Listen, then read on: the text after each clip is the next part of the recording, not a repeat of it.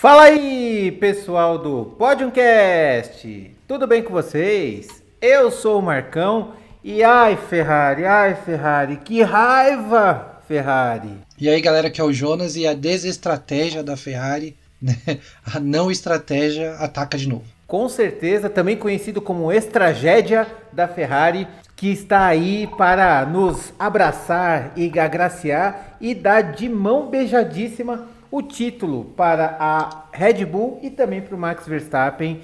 E sejam todos bem-vindos a mais um episódio do Podiumcast, o seu podcast que vai analisar todas as corridas da temporada 2022 de Fórmula 1. Para participar aqui comigo, para falar dessa, desse incrível show dos trapalhões ferraristas, o meu amigo Jonas. E aí, cara, como é que você tá?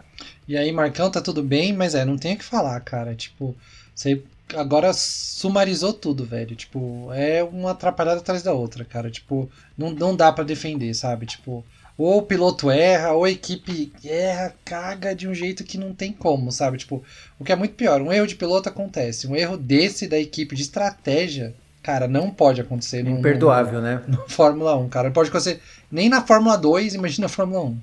Não, é, foi ridículo, assim, cara. Eu, eu, é, eu, eu estava aguardando ansiosamente para voltar a, a, gente gravar o podcast para eu poder é, é, é, eu externar todo, toda a minha raiva concentrada, porque, meu Deus do céu, foi, foi muito amador, foi muito amador. E, e, é bizarro, né? Porque no final a gente acaba falando mais das palhaçadas da Ferrari do que de quem de fato está na frente com os méritos, que é o Max Verstappen, que fez uma corridaça, que a gente vai tratar tudo, mas é, é, é irônico, né? A gente acaba falando daqueles que estão fazendo é, muito mais atrapalhada do que de quem de fato deveria estar sendo é, mencionado com muito mais tempo de tela, por assim dizer. É, eu queria falar exatamente isso, que é tão discrepante, é tão zoado que a Ferrari fez, é tão nada a ver, que você se esquece que o Verstappen fez uma baita corrida, que mesmo com o erro da Ferrari, mesmo que a Ferrari não tivesse errado, eu não acho que a Ferrari teria ganho, sabe? Então, a gente acaba ofuscando a vitória que foi uma das maiores vitórias do, do Max Verstappen. Com certeza. Ele que largou de décimo, para quem não acompanhou, e a gente vai tratar tudo isso nesse episódio. E Mas assim, para quem vê só o resultado do, de como começou e de como terminou sem ver toda a história, vai ver que é, foi de fato uma vitória incontestável de Max Verstappen, mas só, né? Mas não, teve muito mais coisa que a gente vai tratar nesse episódio. Mas antes da gente começar, aqueles recadinhos de sempre. Se você estiver aí nos escutando, em qualquer agregador de podcast favorito, a gente está no Spotify, no Google Podcasts, Amazon Music, Apple Podcasts. Procure Podiumcast que você vai encontrar. E lá, você dê um like lá, dê cinco estrelas, compartilhe esse podcast para a gente espalhar a palavra. E nós também estamos no YouTube. Então, se você entrar no YouTube agora e digitar Podiumcast, isso se você já não estiver ouvindo de lá, você se inscreve no canal, dê like, ative o sininho e compartilhe esse podcast para todos os amantes de Fórmula 1 para dar uma força para o nosso trampo, porque a firma agradece. Jonas, antes da gente falar de Ferrari, antes da gente falar de corrida, né? A gente já falou muito de Ferrari é, é, semana passada né? Mas assim, só para dar aquela aquecida, eu lembro que eu falei no episódio passado que assim, para a Ferrari tentar alguma coisa no campeonato, ela precisava não errar mais e que aquele erro do Leclerc não é o fator principal que vai causar a derrota do campeonato, e sim todos os erros da equipe. E que ele não precisava errar mais nada e que eu dificilmente acreditava de que aquilo seria concreto. Cara, bastou uma semana para eles não só confirmarem aquilo que eu disse, como fazer isso com louvor. O que dizer desse momento da Ferrari? Vamos falar de Ferrari agora, porque a gente já esculachou bastante semana passada.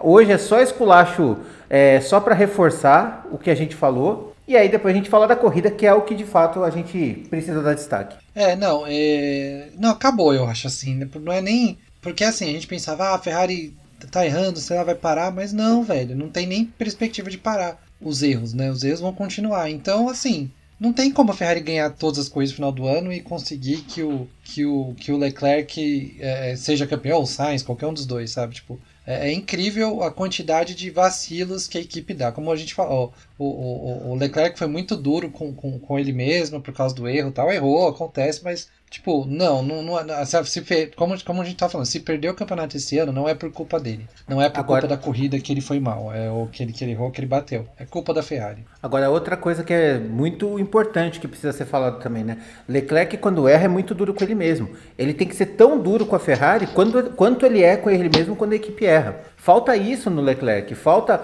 ser mais mais duro, tipo, porque ele se cobra muito, ele tem que cobrar a equipe dele. A equipe dele tá falhando muito. Não é falar assim, ah, a equipe tá me dando todo suporte. Tá dando merda nenhuma. Tá, tá falhando demais, demais. Em todos os sentidos. Nisso o Sainz é mais bocudo. Um pouco, não é tanto também.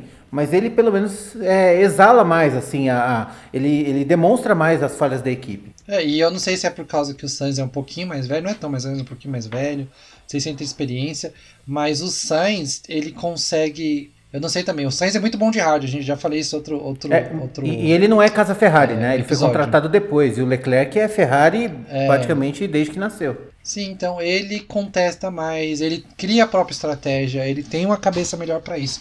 O Leclerc, ainda, na minha opinião, baixa muito a cabeça para a Ferrari. Talvez por causa de tudo que eu falo, nunca tinha pensado por esse lado, né? Talvez tudo isso aí, o cara ele ser um piloto Ferrari, da academia de pilotos da Ferrari e tal, ele eu acho que talvez ele pense assim, não, eu meio que devo para eles, mas chegou uma hora que deve porcaria nenhuma, porque uhum. agora a Ferrari que tá muito devendo para ele. E isso é uma coisa que, tipo, ah, se, se ele sabia, eles falaram, ele chegou a falar no rádio que o pneu duro não era o bom, mantém, cara. Fala, não vou parar se for pra colocar o pneu duro. Eu tô dentro do carro, eu sei, ah, mas. E, e no final ele fica ah, vendido, né? Porque se, o, se, a equipe não fala nada é. e ele vai lá e de repente já tá com o pneu duro, já era, né? Não tem como ele falar assim, não, vou ficar parado. Não tem, né? É, é, é. é, ele ficou bem vendido ali nessa, nessa parte. Né? E pela, mas pelo comentário. eu acho ele zoado. Isso, mas pelo comentário do Leclerc, o... pelo que ele estava falando no comentário do o que o Leclerc falou no comentário, ele falou assim: ó, eu disse para eles que eu estava confortável com os pneus médios. E de repente me. E, e, e, de, e aí espetaram o duro. É, eu não sei se, se foi consentido isso daí. Eu acho que fala, não, vai o duro mesmo e beleza. Não não sei, tenho minhas dúvidas aí. E não duvido sendo da Ferrari. É, então. Mas a gente, a gente pegou, por exemplo, ano passado o Norris lá naquele grande prêmio da Rússia, que falou, não, tá seco, eu vou ficar e brigou tal. Eu acho a atitude dele muito mais legal, mesmo tendo perdido, uhum. do que a atitude do Leclerc de ser passivo. Ele pelo menos brigou ali pela coisa que ele achava. Tipo, se a chuva naquela corrida, que ali foi muito acaso, né? Foi muito acaso. Uhum. A chuva caiu. Se a chuva cai 30 segundos depois, o, o, o Norris tinha ganho aquela corrida. Uhum. Entendeu? Ou, sei lá, teria dado tempo dele parar tal. Então, tipo, é, é, é muito. Ele, ele, ele apostou. Aqui não teve uma aposta. Aqui teve, ah, você vai fazer e faz, fica quieto e faz o que eu tô falando. Tipo, não. Uhum. Por isso que eu acho assim, eu não, não, De verdade, assim, no momento, eu não vejo o Leclerc com potencial de ser campeão por causa dessa característica exclusiva dele. Se, sim, só sim. se a Ferrari tiver um carro incrível tal, mas você vê, os caras que, que são campeões, velho, ou, ou, ou, assim, lógico, a estratégia é incrível, ou o cara luta para a estratégia ser do jeito dele. O Hamilton, ele acata muito o que a Mercedes fala, mas ele tem muita confiança lá no Bono, lá, que é o engenheiro dele. Uhum. Não é o Bono do YouTube. E, e, e, é isso, mas os caras estão juntos faz tempo. Do Leclerc ali eu não entendo, velho, eu não entendo. E aliás, uhum. tem outra coisa de, de estratégia, que a Red Bull fez uma ótima estratégia, e só pra calar a boca de muita gente aí que acha que não merece estar tá lá, a estratégia, estrategista Red Bull que fez essa toda essa potencial estratégia que fez eles, fez eles ganhar a corrida é uma mulher. É tipo, ela é uma mulher muito incrível, assim, tipo, então. Ah, que também legal, é bom sabia. pra calar a boca de muita gente aí. Ah, é, não sabia não. É Hannah alguma coisa o nome dela, se eu não me engano. Uhum. Então, tipo assim, ela é ela que é estrategista da Red Bull hoje em dia. Olha. E tá mandando bem pra caramba. Muito bom.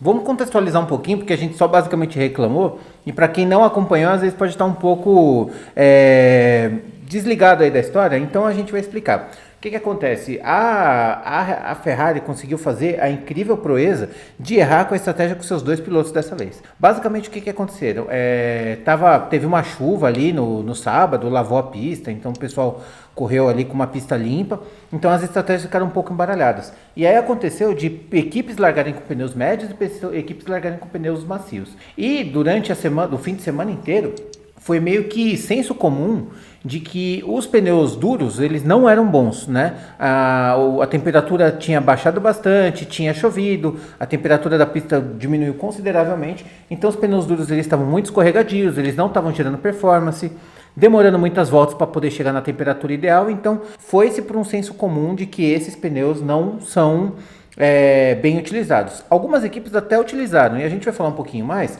mas meio que eles têm é, permissão, por assim dizer, para poder fazer um super arriscado. É, porque, sei lá, tá em sétimo, oitavo e de repente pode chegar em top 3, alguma coisa assim, né?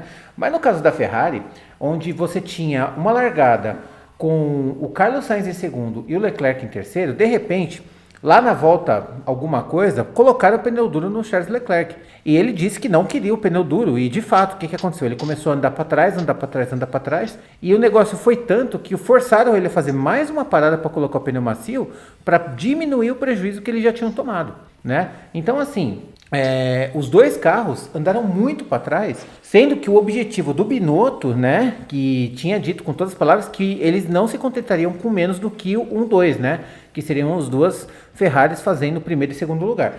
E de fato isso não aconteceu, foi uma, uma estratégia, estragédia mesmo, como, falou, como o pessoal está falando, terrível, é, de nível amador mesmo, que deixou a gente furioso. Eu falei, gente, por que, sabe? Por que colocar o pneu duro agora? Não faz sentido. Foi numa janela de pit stop errada. Foi, faltava mais de meia corrida, então mesmo com pneu duro, ele não duraria, ele não teria uma boa duração no final da, da corrida, sabe? É, era um pneu que era para durar coisa de, sabe, 25, 30 voltas, mas estava com quase 40 voltas faltando, era muita coisa.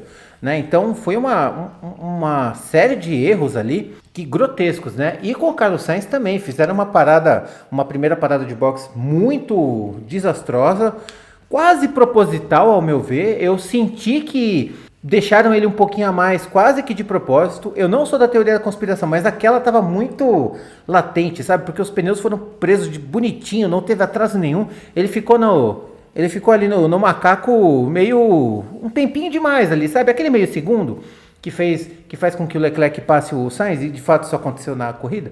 Mas enfim, uma série de erros que, meu Deus do céu, foi é, desastroso o fim de semana da Ferrari, que praticamente deu, tipo, se antes, se ontem, semana passada a gente falou que o Verstappen estava com uma mão na taça, agora ele está com uma mão e uma mão e mais quatro dedos ali da outra mão, né? Então falta pouquíssimo para ele conquistar esse título, para, enfim, se consagrar talvez o campeonato mais fácil da história da vida dele. É, você quer falar alguma coisa, Jonas? Não, eu acho que é isso. Eu acho que você falou tudo e. É, tá, tá, a Ferrari tá entregando, né? Só para você ter uma ideia, é, eu tava vendo aqui, a Ferrari. É, a Mercedes começou mal, malzona, né? A gente falou muito mal da Mercedes no começo da temporada tal. A Mercedes já tem nove pódios em 2022 e a Ferrari oito. Sim. Só pra você ter uma e... ideia. Não, e eu então, vi, parece que nas últimas sete a corridas. A frieza dos números já fala muita coisa. É.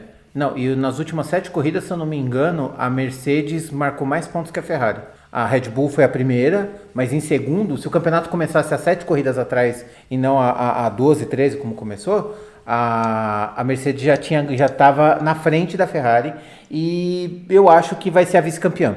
É, tá? então, eu, eu, eu achei que ela... aqui, as últimas seis corridas a Mercedes fez 170 pontos e a Ferrari fez 135. Uhum, exatamente. Então, Ou seja, se assim, contasse só seis corridas, a, Ferrari, a Mercedes estaria 5 pontos na frente da Ferrari. Exatamente. E assim, tá muito fácil deles superarem isso se continuarem errando do jeito que tá errando. Mas beleza, vamos lá. Falamos bastante de Ferrari, né? Foi um aquecimento importante que não tinha como não falar, porque é, é, sabe, sabe uma coisa bizarra assim? Sabe? O, uma coisa você vai comparando com o futebol. É, uma coisa é você fazer o gol contra, né? É, sei lá, no meio do cruzamento, o cara vai lá, tenta desviar e de repente vai pro gol.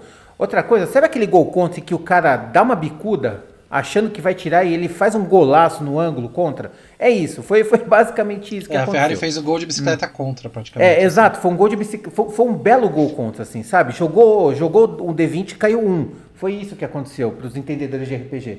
Então, é, é, foi foi, foi fantástico. Para aquele, que não, aquele que é torcedor Ferrari, deve estar no mínimo muito nervoso.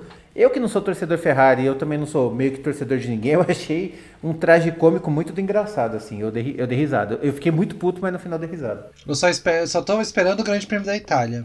Nossa, quer ver, quer ver a cagada que vai ser? Vai ser já a pior cagada. Se a Mercedes, que... Já pensou se a Mercedes vira na Ferrari na Itália? É, então. Vai ser, eu tô achando que, a, que o Grande Prêmio da Itália, por causa da pressão, vai ter uma cagada pior do que, a, pior do que foi agora na, na, é, na não, e, e, e tem isso, né? Parece que quanto mais erra, agora parece que eles estão com uma pressão tão grande, tipo, é, então no espiral, é no espiral de erro assim. É, a gente tem que ser perfeito, mas é uma coisa que só vai afundando. Só vai afundando, eles estão patinando muito. Muito, muito, muito, muito. Tá, tá muito demais, bizarro. não tem nem como. Tá, tá, sei lá, não...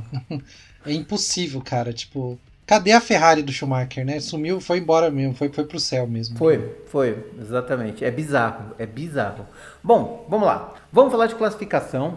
É, porque na classificação a gente teve um, uns momentos embaralhados ali, tipo, choveu muito forte no, no TL3 e a classificação acabou ficando com a pista bem limpa, assim. Então toda a borracha que tinha se perdeu, cada volta que estavam dando eles estavam tá, dando E falando rapidinho rápida. do TL3, a gente teve Deus, o Deus Latifi em primeiro no TL3. Não. Só, tipo, a gente e, nunca fala dos treinos livres aqui, mas dessa vez temos, a gente precisa falar. Temos grandes méritos de Nicolas Latifi no TL3 e também no Q1 desse, dessa classificação, porque esse Q1, Nicolas Latifi, ele conseguiu fazer o, o, o, o, impossível praticamente. Foi muito bom. Então, assim, teve uma, uma classificação que foi bem embaralhada e logo no Q1 foi muito engraçado. Os carros estavam dando mais volta e estavam cada vez mais melhorando, né? Cada vez melhorando.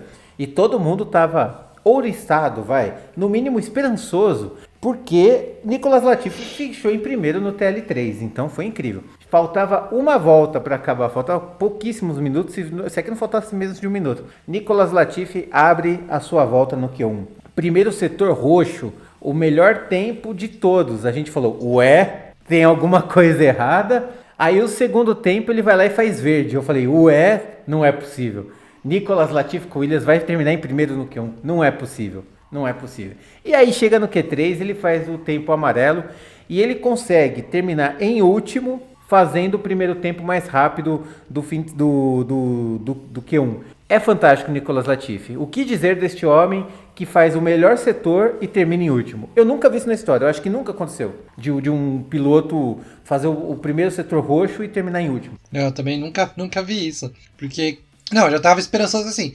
Eu falei, não, pole não vai fazer, mas eu falei, cara, ele vai ficar de boa entre os 10, assim, sabe? Tipo, vai ser a, a volta da vida do Latifi, não foi. Uhum, com certeza. Não, foi bizarro, foi muito engraçado. De resto, foi mais ou menos a mesma coisa, não teve tanta assim, diferença no, no de fato na, na classificação, mas que é, Nicolas Latifi conseguiu contemplar um setor roxo e terminar em último. É de fato em último, não sofreu punição nem nada, ele ficou em último, em vigésimo ele conseguiu ficar quase, ele ficou cinco décimos atrás do Gasly, que pelo amor de Deus também é AlphaTauri, né? Mas vamos seguir. E aí no Q2 a gente teve, deixa eu ver, ah sim, no Q2 a gente teve também uma performance maravilhosa de Sérgio Pérez, que meu amigo, vou te falar, tá, é, é, é tá, o, o, espírito de Bottas está entrando no, no, no Sérgio Pérez, viu? Porque ele termina em 11 primeiro, ele não faz uma boa volta. E ainda, além de tudo, a gente teve o caso da FIA, que deletou a volta do Pérez por ele ter feito, a, ter saído dos limites da pista. Só que o replay mostrou que ele não estava fora dos limites da, da pista. E aí desdeletaram o, o, a volta do Pérez. É tão difícil que não dá nem para falar. Descancelaram, desdeletaram a volta do Pérez. Jonas, o que me dizer dessa grande instituição que tem sensores custando milhões e que não sabe olhar para uma linha. Eu não tenho que falar, porque, cara, foi muito escroto. Exatamente isso, cara. Tipo, não tem sensor ali no, no, no carro, sei lá, na, na, é, é, não é difícil, sei lá, colocar na pista uns sensorzinhos para ver, sei lá, no, no, no pneu, põe na um borda olhando, do pneu, põe do um carro da olhando. roda. Não precisa do sensor, põe um cara olhando. É, é tivesse um cara olhando, exatamente, tivesse um, um cara, olhando. olhando, dava pra... Cara, isso foi muito, muito ridículo, muito ridículo. Por mais que, tipo, é, é por mais que a Ferrari errou, se a Ferrari não tivesse cagado na corrida, isso ia ser o maior erro, acho que do, do, do ano, em qualquer certeza. coisa que, que a Fórmula 1 fez esse ano. Mas Até aí a Ferrari isso, conseguiu estragar tudo. Foi Até isso a Ferrari tem Até isso a Ferrari ganhou. Até isso na Ferrari ganhou. É. A Ferrari, tipo, ela conseguiu superar o erro insuperável, assim, basicamente, né? A Ferrari tá naquele lema bem ou mal, fale de mim. Tá dando certo. Estamos falando da Ferrari mais do que nunca na história. É, mas, é, é. cara, foi, foi, foi a coisa mais, das mais bizarras que eu já vi na minha vida em Fórmula 1.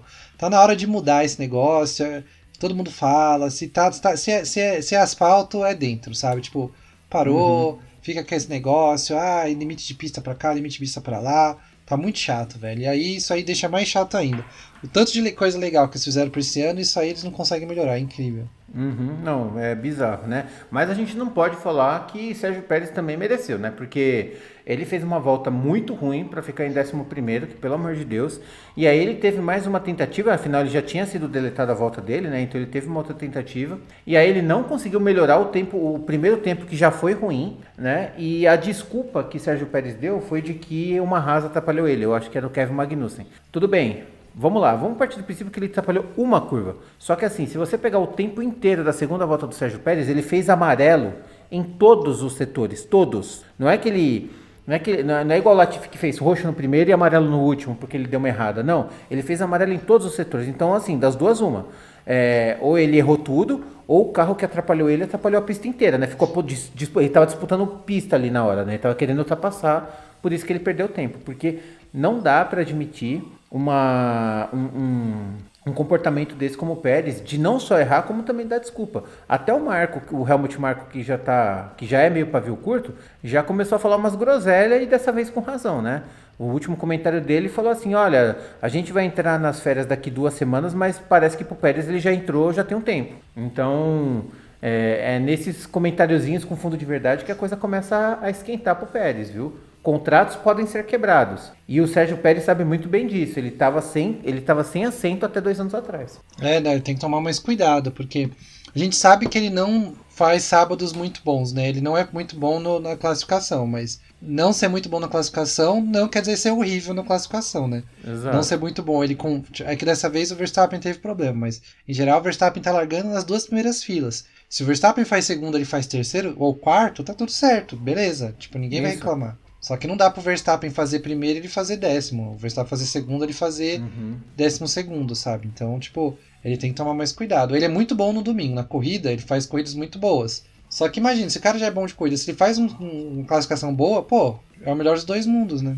É lógico, né? E você tem muito mais chance de brigar, de estar tá disputando pelo título dos construtores e tal. É, do, e a corrida dele esse fim de semana nem foi tudo isso. Eu achei que foi bem ruim, para falar a verdade.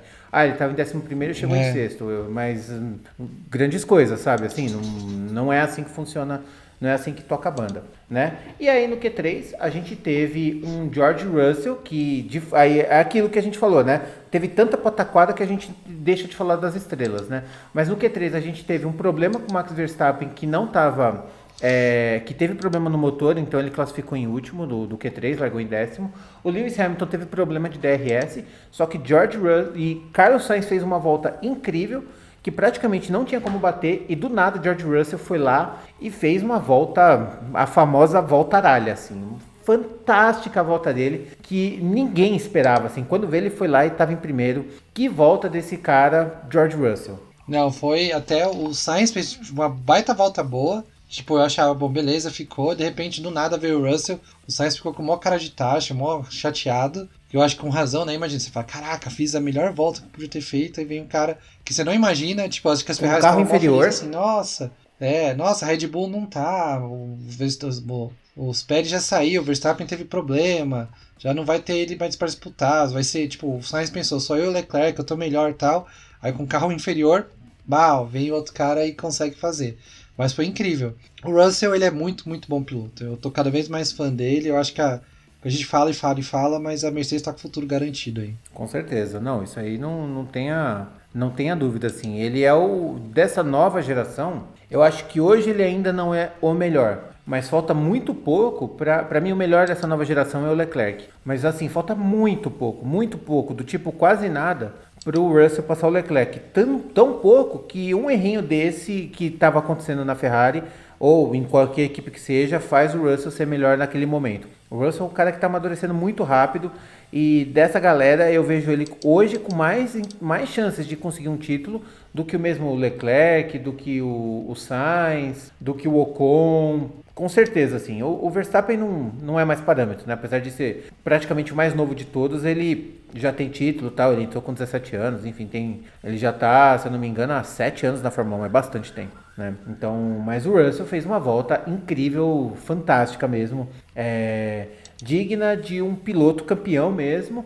E assim, né, a, o porpoise acabou, né? Num, o carro não treme mais, a Mercedes se encontrou. É, pode ser que ele não saiba todos os motivos de ter se encontrado, mas assim, é, a segunda metade do campeonato a Mercedes vai vir bem forte. Com certeza, eu acho que é, não tem nem o que falar. E a gente tá com, aquele, com essa é, plena impressão. A, a Mercedes tem tudo para passar a Ferrari. Uhum, com certeza. Bom, então vamos falar de corrida agora? Vamos lá então falar do, do que de fato aconteceu na corrida, aonde a gente teve uma corrida fantástica de Max Verstappen que largou de décimo, acertou nas voltas, passou onde tinha que passar, é, acertou, a Red Bull acertou na estratégia de um jeito fantástico, né? E foi assim, incrível, incrível, incrível. Então vamos lá. Falando do Max Verstappen, dessa vez eu começo.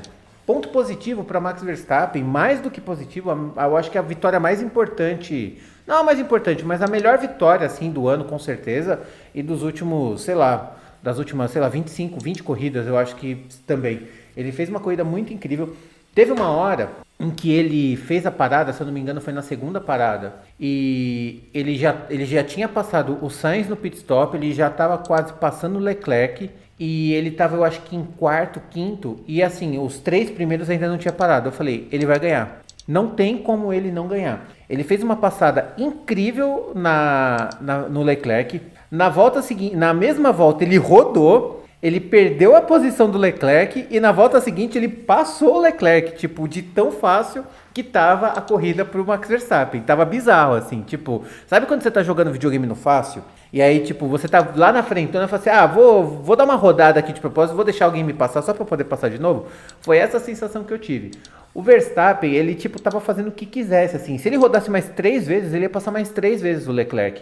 Então, assim, não só uma corrida muito tranquila e muito consciente, mas, assim, um acerto da Red Bull na estratégia, é assim, ela dificilmente erra. Mas dessa vez, eles acertaram numa precisão tão grande e se aproveitou dos erros dos, das outras equipes em um nível que, que, assim, nota 10 de 10 e 9.9999 pro Verstappen só por conta da rodadinha. E só isso, mas ponto super positivo pro holandês que é, é mais do que merecido ser campeão esse ano. Com certeza, eu acho que é, foi uma das grandes corridas que o Verstappen fez na, na, na carreira. É, é, foi o, acho que o resultado mais longe, foi o resultado de mais, mais distante da pole que ele, que ele, que ele fez, né? Ele largou em décimo e chegou em primeiro. É, a Red Bull só tinha feito isso uma vez antes. O, o Daniel Ricardo, em 2017, no Grande Prêmio do Azerbaijão, também largou de décimo e ganhou. É, e, meu, não tem o que falar. Ele fez uma. Um, para mim, ele praticamente fez um milagre, porque além da rodada, não teve safety car, não teve nenhum tipo de desculpinha pra, tipo, juntar o grid, sabe? Então, tipo assim, ele foi na raça mesmo, passando, descontando o tempo dos líderes e ganhou. Ele e liderou pista, hoje. Uma é, pista hoje, como a Hungria, né? Uma pista travada, como a Hungria. É, que. Travada, exatamente. Foi a quinquagésima corrida que ele já liderou, né? Essa, essa, essa corrida. Né? Não, uhum. não é que ele ganhou. Uhum. Ele nunca tinha ganhado sem sair do, do, do, top 4 do grid. E ele finalmente passou uh, o Jack Stewart na, na, lista de maiores vencedores. Ele tinha empatado na, na, última corrida, finalmente. Né? Uma semana depois ele passou e agora ele está com 28. Jack Stewart tinha 27. Próximo na mira é o Mansell com 31. Pois Ponto é. super positivo para ele. Não, quando eu fiquei. E um detalhe, quando eu fiquei sabendo que o próximo é o Mansell com 38, não é isso? 38 corridas? 1 a 1, 31. 31. Eu falei, caramba, o Mansell tem tudo isso. É muita corrida, porque o campeonato na época do Mansell era 16 corridas. Era muito pouco, né? E o. Tudo bem, ele teve um campeonato que ele praticamente ganhou tudo, né? Que foi o de 92. 92, Dois. 93? 92 Isso, que 92. ele foi campeão com o, o carro de outro planeta. Então, vai, de 16 corridas ele ganhou 15, beleza. Mas eu achava que ele ia ter tipo 18, 22 corridas no máximo. Ele tem mais de 30, é muita vitória pro Mansell. Nada, é, o Mansell ele sempre correu equipe boa, cara. Tipo, se, se, se, eu não me engano, ele correu na Lotus, depois na Williams, depois na Ferrari. Depois voltou para e ainda correu um pouco na McLaren. Então, tipo assim, ele só correu em equipe grande só, né? Uhum. Então era fácil ter muitas vitórias, né? Sim, sim. É porque eu acho que é pra, até pela minha idade, porque ele já ele corria na, na Williams antes, né? Ele correu na Williams na época do, do, do Piquet ali e tal. O e Piquet, é uma época que, que obviamente eu não anos acom- 80 ali. É, obviamente eu não acompanhei porque eu não tinha nascido, eu era muito novo. Então eu não tinha como saber. Não, final dos anos 80 ele já estava na Ferrari. É, meados do, de anos 80, 85, 84 que ele correu na Williams, se eu não me engano. 85, 86 e 87. É, então. Se eu não me engano. Eu tinha, eu tinha de seis meses a um ano quando ele correu na, na, na, na, na Williams. Eu de fato não tenho como saber. Mas sim, muita, muita, muita vitória. Eu achei impressionante, assim. Impressionante esse número. Eu, eu, eu não esperava, eu esperava assim umas 20 vitórias no máximo. Né? Mas ele tem bastante mesmo, bem, Tem bastante, bem legal. é. Bom, Lewis Hamilton. Lewis Hamilton voltou, tá, gente? Isso aí eu já tinha falado semana passada e estou reafirmando que Lewis Hamilton voltou. Segundo é o terceiro ou quarto pódio consecutivo dele já, não é? Acho que é o terceiro pódio consecutivo dele. E o segundo. Quarto, quarto. É o quarto pódio consecutivo dele e o segundo top 2 consecutivo. É incrível, fantástico. Ele voltou, tá? Ele largou de sétimo porque ele teve problema com a asa. Ele falou que se ele tivesse com o DRS na classificação, provavelmente ele estaria brigando com- por vitória. Eu acredito nele. É, para mim, um cara que tá em sétimo, oitavo, com um carro mediano, terminar em segundo, é, mostra. é, é, não vou dizer que fala mais do que o Verstappen, não é, mas é mais bonito de se ver porque você sabe que esse carro está tendo as suas dificuldades. Ele ainda não é um carro perfeito, ele vai melhorar, em breve ele vai chegar na, na Ferrari em termos de conjunto, mas assim, ele está mais perto da Red Bull do que nunca em termos de performance de carro. Então o Hamilton fez uma corrida incrível, fez uma estratégia perfeita, tão perfeita quanto a, do, a da Red Bull. É, conseguiu ter uma, uma, uma visão de corrida mais oportuna do que o Russell, que estava em primeiro, que brigou com unhas e dentes para poder conseguir a vitória, mas infelizmente não deu, porque o carro também não deixa. Só que o Hamilton conseguiu dar um pulo do gato ali, fez uma parada de boxe mais é, certeira em termos de estratégia e passou o Russell num, num momento que não tinha como ele segurar, porque os pneus já estavam muito desgastados. E aí ele consegue um top 2 fantástico, com um ponto positivo fantástico. É, é- mostra por que que Hamilton é Hamilton e ele voltou, gente. Com certeza ele voltou. É, não tem que falar. Com, a- com o crescimento da Mercedes, a gente sabia que também era possível ele fazer melhores atuações. E tá aí. Melhor atuação chegou. É, largou lá atrás, como você falou. Não tinha muito. Eu acho que não tinha muito como ele ganhar hoje, até por causa do, do desempenho do Verstappen. Mas, tipo, se ele larga mais da frente, eu não sei se o Verstappen pegava, não. É, ele, ele e o Verstappen agora tem 31, a, 31 dobradinhas, né? Não importa a ordem. Os dois ficaram em primeiro e segundo no pódio 31 vezes. Ou o Verstappen na frente ou o Hamilton na frente. É o décimo primeiro pódio em, na Hungria do Hamilton e é o quinto pódio seguido, não é nem o quarto. Quinto pódio seguido. É, então, pô, não tem nem o que falar. Super ponto positivo pra ele. Com certeza. Bom, chegamos em George Russell, que largou na frente, que brigou muito, muito, muito com esse carro. É, ele praticamente não deixou as Ferraris é, a- assombrarem ele e ele tocou, fez uma guiada muito boa, muito consistente. Mas ali na hora das estratégias dos boxes, não é que houve um erro nem nada, mas é que de fato a performance do carro não era a, a, a- a que precisava para se ganhar uma corrida. E o Verstappen estava vindo absurdo assim. Se, se não tivesse o Max Verstappen ali nessa, nessa matemática, provavelmente o Russell teria uma chance de vitória, mas não tinha como. E aí, nas estratégias, o Hamilton foi melhor. No momento que o Russell parou, ele trocou, se eu não me engano, para o pneu médio. Chegou lá na frente, o pneu já não estava aguentando. O Hamilton inverteu, colocou um pneu macio. E com pneu macio novo contra um médio usado, ou macio usado, não importa, o Hamilton passou e assumiu a segunda posição, mas o Russell fez uma terceira colocação, assim, é, no mínimo fantástica. A pole que ele fez foi incrível, a corrida que ele fez foi incrível. Teve menos brilho, claro, mas assim, não tira o ponto positivo que eu vou dar para ele. E assim, é um ponto positivo tão tão merecedor quanto se ele tivesse ganhado. Então, o Russell impecável no que ele fez. Ele fez tudo e mais um pouco do que podia, com certeza, e merecidíssimo esse terceiro lugar. Poderia merecer até mais, mas infelizmente não é assim que funciona, não é assim que toca a banda. Eu concordo com você. Eu acho que ele fez o que dava. É, Tem dois gênios aí correndo, né? Eu acho. Tem dois pilotos muito bons que estão um pouco à frente dele. Então, e ele chegou justamente atrás desses dois caras. Eu acho que não dá para recriminar. É, fez a volta incrível ali no, no, no- na classificação. Não tenho que, não tenho que reclamar. Fez uma corrida muito boa. Eu acho que, como você falou, não foi tão brilhante quanto o Hamilton, mas fez uma corrida boa. Ponto positivo para ele também. Muito bem. Antes de eu seguir do quarto ao décimo, quero fazer uma pergunta para o Jonas. É, no começo da temporada, vamos pegar ali depois da segunda, terceira corrida. É, quem para você naquela época era a melhor dupla de pilotos do, do grid? Leclerc e, e, e Sainz. Certo. E hoje? Você mantém ou Hoje você Hamilton muda? Hamilton e Ru- e Russell. Também acho, também acho. Eu concordo plenamente com você. Eu acho que deve ser praticamente unânime esse, esse pensamento, né? Antes a gente tinha Leclerc e Sainz como uma dupla mais forte. É, continua sendo uma dupla forte, mas hoje o Hamilton acordado e o Russell muito mais maduro é, torna ele, com uma certa folga, a melhor dupla do grid. Você não acha, não? Com certeza. Uhum. Com certeza absoluta. Acho que não tem nem o que falar. Eu acho que o Russell é o futuro, o Hamilton é o presente, passado e futuro, então forma a melhor dupla, assim. Eu não diria de longe, mas forma a melhor dupla é, é, com, com certeza, assim. Não de longe, mas. Com mas uma certa a- folga, um né? pouco Com- à frente, assim. Um pouco à frente. É, com a certa folga. Não de longe, mas com a, certa, com a certa folga. Talvez. é, a dupla da Ferrari é muito boa. Acho que não tá tão na frente da dupla da Ferrari. Acho que assim, os dois são melhores que os dois pilotos da Ferrari, mas não tão. Tipo, porque o Hamilton é uma lenda, né? Mas assim, é, é, o Hamilton dá muito a torcer. Eu, eu acho que o, que o Russell tem um, um, um, um nível parecido hoje ainda com o Sainz e com o Leclerc. Um pouco melhor, mas parecido.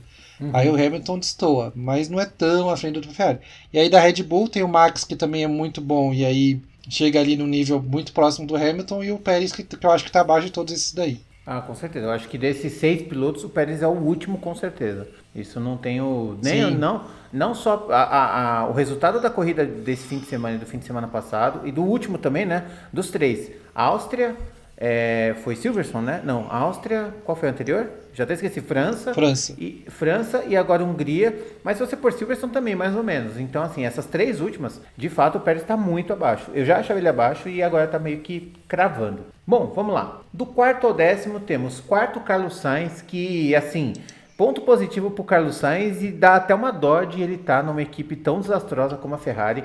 É, ele estava em segundo, brigando muito bem com, com o o Russell, mas eu acho que ali na corrida, falando só da performance dele em específico, eu sinto que falta um pouco dessa pimenta de ele querer ultrapassar o, o George Russell ou qualquer outro piloto. Ele é mais cerebral, sim. Mas eu acho que tem aqueles momentos que você tem que ser um pouco mais impetuoso, não foi. E aí nas paradas de boxe, o, o Leclerc, é a coisa que o Leclerc estava sendo. O Leclerc estava chegando no, no Carlos Sainz e o Carlos Sainz não estava conseguindo acompanhar o Russell. E aí quando se houve essa na primeira parada dos boxes que houve a inversão do, do- das posições, né? O Sainz ficou parado meio segundinho a mais ali que eu, que eu contesto. Mas o fato é que o, o Leclerc passou na pista e quando o Leclerc passou na pista ele chegou no Russell e passou o Russell. Eu acho que falta isso um pouquinho pro Sainz, tá? É, tragédias à parte da- das pataquadas da Ferrari. Mesmo assim, ponto positivo para o espanhol, que com tudo, com tudo jogando contra, ele ainda chegou em quarto. Sérgio Pérez, quinto lugar, ponto negativo, na minha opinião. O cara larga de décimo primeiro, ele de novo fica é, estacionado atrás das Mercedes, ele não consegue acompanhar o ritmo do Hamilton, ele não consegue acompanhar o ritmo de ninguém, ele, a- eles não erraram na estratégia, ele teve que remar exatamente do mesmo jeito que o Verstappen, até no começo da corrida ele estava acompanhando o ritmo, né? Então o Verstappen passava na volta seguinte, o, o Verstappen estava na frente. Aliás, o, o Verstappen estava na frente estava assim: passou o Ocon, na volta seguinte o Pérez passou o Ocon. Aí passou o Alonso, aí o Pérez na volta seguinte deu uma segurada. Chegou no Norris já, já deu uma cambalada. Então, assim, tipo, parece que o rendimento dele vai caindo com muito. Com muita ênfase assim ao longo da corrida, e aí ele chega num ritmo que ele chega no- numa meia boca lá. E assim, ele já não é vice-líder, ele não vai ser vice-líder, ele não vai ser vice-campeão esse ano. E ele está correndo risco até de tomar ali do terceiro e do quarto lugar. É perigoso de ele ficar em sexto, inclusive, porque tem o Verstappen, tem o Hamilton, tem o Russell e tem as duas Ferraris. Então, a ver isso, mas Sérgio Pérez, ponto negativo. Charles Leclerc, eu não sei nem o que dizer, assim. Eu, eu, eu quero dar um ponto negativo, mas eu tô com dó dele, então eu acho que eu vou dar um ponto neutro. É, ele foi muito combativo, ele como performance foi muito combativo. Mas a, a estratégia da Ferrari foi tão bizarra de colocar pneu duro nele e ele reclamar e não saber o que fazer e, e, lutar, e depois colocou o pneu macio de novo e já estava tudo bagunçado. Um ponto neutro para o Leclerc, mas assim, que é, é, é, é, até quase não merecedor, mas continuo mantendo meu ponto neutro. O Lando Norris, ele andou para trás, mas a McLaren não, não, não, entregou, né? Então não tem muito o que fazer. Então o Lando Norris ele largou em quarto, fez uma classificação fantástica, só que aí ele chegou atrás das três melhores equipes que são as que tem lá, né? Então a diferença é muito grande de fato. Se você acompanhar na, nos tempos, o Leclerc, que é o sexto, chegou 16 segundos atrás do Max Verstappen que ganhou a corrida. O Norris chegou a 78 segundos atrás. Então, assim, muito atrás, muito atrás. Então, ponto positivo para o Norris por estar tá em sétimo com um carro que é inferior que a desses dois que eu vou falar agora, que é Alonso e Ocon, que eu vou dar ponto positivo para os dois, porque eles foram bem brigadores na, na corrida. É, fizeram uma estratégia de pneu duro, que obviamente não deu certo, e aí acabaram indo para trás, mas mesmo assim, uma corrida muito boa de ambos. Discreto, mas ok, né? Não, não dava para esperar mais do que isso. Talvez se passasse o Norris. E em décimo, Sebastian Vettel, que ponto positivo, fantástico a corrida dele, ele largou lá de trás, ele não passou do Q1, ele, ele largou em, deixa eu olhar aqui, ele largou em 18 e ele conseguiu chegar em décimo, então assim, a gente tem uma Aston Martin hoje que é muito ruim de classificação, mas ela é bem decente de corrida. Então você pode ver, o, corrida passada eles pontuaram com, com o Stroll, essa corrida pontuaram com o Vettel. Então assim, eles são lá de trás, mas na estratégia, no, no jeitinho, guiando o carro sem, sem, sem exagerar, eles vão lá e fazem um pontinho. De pontinho em pontinho eles vão crescendo. E é isso aí, ponto positivo pro Vettel. Sua vez, Jonas. Então vamos lá. Quarto Sainz, eu bem concordo com você, ele acabou sendo pego ali na, nos erros da Ferrari. Talvez realmente faltou um pouco de, de ímpeto ali naquele meio, mas ah, eu, não, eu não vou criticar tanto, porque dava saber, questão de pneu, tava poupando, ele tava numa estratégia diferente ali no começo, tava um pessoal com pneu macio e ele tava com pneu médio, então talvez isso que, que dispariou um pouquinho, mas eu acho que ele fez uma boa corrida, deu ponto positivo, apesar dos erros da Ferrari. É, o Pérez fez a corrida abaixo também, como você falou, no começo estava ali seguindo o Verstappen, é, um, Verstappen estava um, ele estava logo atrás, passava o mesmo cara tal, mas a hora destoou demais, ele ficou para trás. Eu dou um ponto, ponto negativo para ele, apesar de ter melhorado, ter, ter saído lá de trás, chegado em quinto, mas eu acho que a carro que a Red Bull tem, dá para ele ter ido buscar as Ferraris, ou buscar o Sainz, né, no caso, até o Russell, então eu dou ponto negativo. É, o Leclerc eu vou dar ponto neutro, justamente por aquilo que a gente estava falando antes, sobre, sei lá, eu acho que ele tem que ter mais, mais não é força de vontade, mas mais moral dentro da equipe para questionar mesmo e falar: não, não vai fazer, eu acho que tem que fazer outra coisa. Eu sei que é difícil, os caras estão lá 300 km por hora falando no rádio, mas para você ganhar, você tem que pensar meio que em tudo infelizmente ou felizmente. É, e ele não parece que ele joga muito para a equipe, aí a equipe erra, acaba ferrando com ele. Então por isso que eu vou dar um ponto neutro, apesar de ter feito a corrida boa, chegou até a liderar. O Norris também vou dar ponto neutro, porque a McLaren ele, ele fez um, um, um, uma classificação mais decente do que a posição, então ele foi para trás, mas a McLaren não está com um carro tão bom. Então vamos, vamos dar desconto que ele caiu, mas a McLaren está com um carro tão bom, então ele fez pontos bons pontos, então vou dar ponto neutro. Concordo com você, Marcão, com as duas Alpines, também vou dar ponto positivo. É, teve aquele errinho de estratégia, mas como você falou, né? Eu acho que dá para a Alpine tá mais atrás, eu acho que dá, eles têm, eles têm que arriscar mais, porque se eles arriscam e dá certo esse esquema, de, de, de repente é, em vez de um oitavo e nono, eles fazem um segundo e terceiro, é, sabe? Em vez então, de três pontos, é, seis pontos, eles fazem eu, eu acho legal esse. É, então, eu acho legal que eles arriscam, assim. Eu acho, eu acho interessante. Então eu vou dar ponto positivo e também vou dar ponto positivo para o Vettel, porque saiu lá de trás, combativo. A Aston Martin deu a melhorada, é, tá marcando pontos com frequência, apesar de ser sempre um ponto, mas tá marcando pontos com frequência. Vai saber se algum desses aí se enrola. O Leclerc já, já deu problema ali, vai que ter que parar de novo. Se ele para de novo, ele vai para trás é capaz de fazer mais pontos. Uhum. Então, eu acho que a Aston Martin tem melhorado de um pontinho um pontinho, daqui a pouco tá passando esses, esses caras estão na frente dele aí na, na, na, classificação. Com certeza. Do 11 ao 20 agora, a gente teve Lance Stroll, que também teve ponto, tem meu ponto positivo. Terminou em 11, é, praticamente invertido em relação à corrida anterior. Ele atrás do Vettel, então ele brigou. É nisso que o Jonas falou, se por um acaso um desses carros quebra, então eles já teriam dois carros no top 10 e mostra que a Aston Martin é um carro bom de corrida, péssimo de classificação, mas bom de corrida. Se eles melhorassem talvez um pouquinho isso, eles vão estar na zona de pontos ali com frequência com os dois carros. Eu acho que isso não vai acontecer, mas vamos lá, tomara que eles consigam alguma coisa. Ponto positivo para o Stroll. Pierre Gasly, eu vou dar um ponto neutro, porque eu praticamente não vi a corrida dele e por conta do carro. O carro é péssimo, a gente já falou disso. As atualizações deles deixaram o carro pior do que já estava. E é isso aí, não tem muito do que falar para o Gasly. Ponto neutro. Guan Yu terminou a corrida, então o carro não quebrou, isso é muito bom para o Ju. Não podemos dizer o mesmo do Bottas que, que não, não, tem, não concluiu a corrida, mas ele está ali em 13 terceiro. Eu acho que ele pode mais. Eu acho que a Alfa Romeo tem mais carro do que a Alfa Tauri, então eu vou dar ponto neutro para o Guan Yu Mick Schumacher também eu vou dar ponto neutro. A Haas já tem condições de ser mais carro. Talvez seja uma configuração da pista travada ser meio complicadinha, que é realmente um, um calcanhar de Aquiles ali para os carros mais fracos, né? É, normalmente esses carros dão muita performance em velocidade final, tal, é onde eles ganham um pouquinho mais. E na, nas curvas, como a Hungria que tem muita curva, e como a gente falou na, na, no podcast passado, o que a Fórmula 1 tem de velocidade é curva, e isso é, é importante. Então eu acho que pode ser uma, pode ser uma deficiência natural do carro, então eu vou dar ponto neutro para o Schumacher. Para o Daniel Ricardo eu vou dar ponto negativo, porque o Ricardo, pelo amor de Deus, olha onde estava o Norris. O Norris estava em quarto, e aí o, o, o Norris estava em quarto, aí o Ricardo é, lá em sétimo, oitavo. Aí o Norris começou a ser passado porque não tinha carro e aí começaram a ficar mais ou menos na mesma linha, né? O Ricardo ainda fez uma bela de uma ultrapassagem dupla no meio do lugar que só ele encontrou ali a ultrapassagem. Só que aí o Norris termina em sétimo e o Ricardo termina em décimo quinto. Ele é ultrapassado pelo Schumacher, ele é ultrapassado pelo Magnussen, que depois teve que parar, teve que ficou atrás, mas ele perdeu pro Joe, pro Gasly, pro Stroll, pro, pro Vettel Sabe, pra minha avó, pra... mano, não dá. Ricardo tá péssimo. Kevin Magnussen, não vi direito, ponto neutro, tá com a Haas atrás do Schumacher, ok. Alex Albon em 17, eu acho que é ponto negativo para um piloto que consegue estar lá em 13, 14. Eu acho que tem um pouco a ver com o carro da pista, lá que eu te falei, que eu falei do, das curvas e tudo mais. Latifi em 18, ok, ninguém sabe, ninguém viu.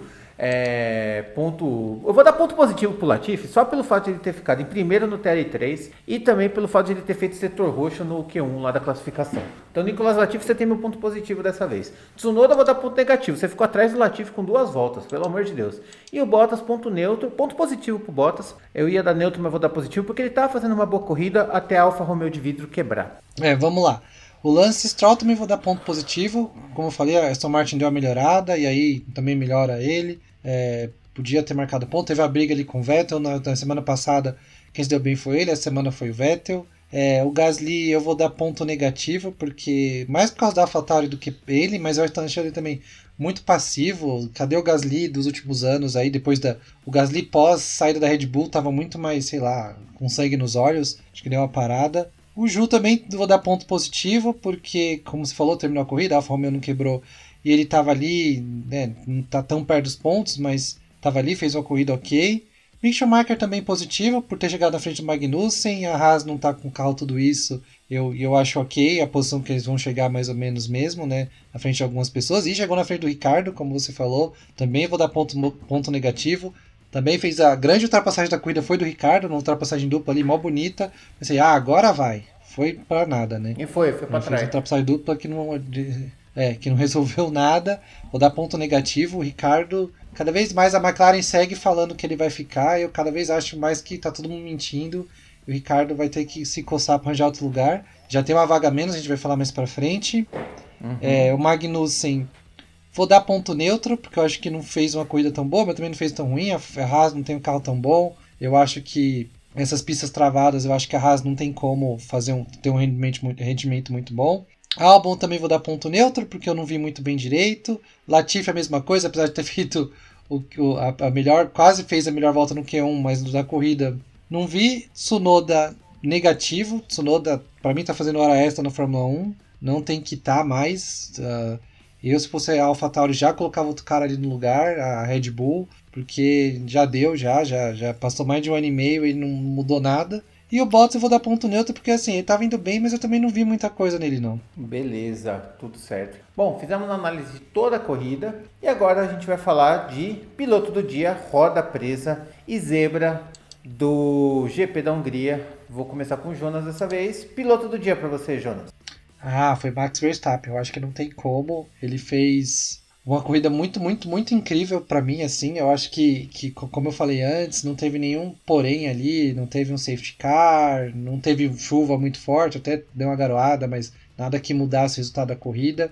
E ele saiu de décimo e ganhou. Eu acho que é, fez a ultrapassagem na hora certa, a Red Bull fez estratégia boa. É, Max Verstappen é o piloto do dia. Para mim, é Lewis Hamilton. É, eu acho que o que o Hamilton fez foi tão impressionante quanto o Verstappen, com a diferença de que a Mercedes é o terceiro carro do, da, da, da Fórmula 1. É, não desmerecendo todas as qualidades do Verstappen, mas ele não fez um.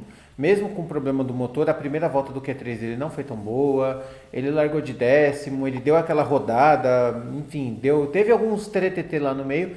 E o Hamilton foi perfeito. Ele só não ficou na frente mesmo porque não tem carro para isso. Então, para mim, é Lewis Hamilton. É, roda presa para você, Jonas. Roda presa é a Ferrari, não tenho o que falar. Roda presa, bico preso, todo mundo. Aliás, tinha que ter, tinha que ter gente sendo presa. presa ter, ter gente sendo presa mesmo de tanto erro é a Ferrari, não tem que falar, cara. Tipo, talvez foi. Eu acho que foi. Cara, nem a época que a Ferrari, sabe, esquecia esquecia pneu em, pit stop, tinha a época do, do Irvine, naquela época, tinha uma época que eles esqueciam. De repente ia parar o carro e tava três pneus em vez de quatro. Acho que nem isso foi tão ruim quanto que eles fizeram nesse final de semana. Nossa, eu concordo plenamente, cara, porque, olha, tá, tá pra ser. Eu, eu falo, cara, deu raiva. Deu raiva porque assim, eu falo assim, nossa, agora a Ferrari vai reagir. A Ferrari tinha tudo para fazer um 2. A Ferrari estava largando em segundo e terceiro, com a Red Bull em décimo e décimo primeiro. Que oportunidade! E eles conseguiram terminar em quarto e sexto. É, é, é, é, é incrível, é assim, é é incrível no, no, em todos os sentidos, no sentido literal da palavra, de que não é possível acreditar numa coisa dessa. Ferrari, e outra coisa, roda presa foi, com certeza. Foi tão zoado que depois o. Eu acho que quem. Acho que o Hamilton fez uma pergunta para os outros dois no, no pódio ali, pro, pro Russell e pro Verstappen. Ah, eles colocaram o pneu duro e o Verstappen e o, e o, e o Russell falaram sim, tipo, sim, rindo, sabe? Tipo, virou é. piada. A Ferrari foi motivo de piada, sabe? A, tipo, a Ferrari é triste, foi uma piada. Triste não, é zoado, é é zoada porque, tipo assim, não é triste. Triste, triste é outras coisas. Não é triste o cara errar e ser motivo de piada. Tem que ser motivo de uhum. piada mesmo com o erro que eles fizeram. Uhum.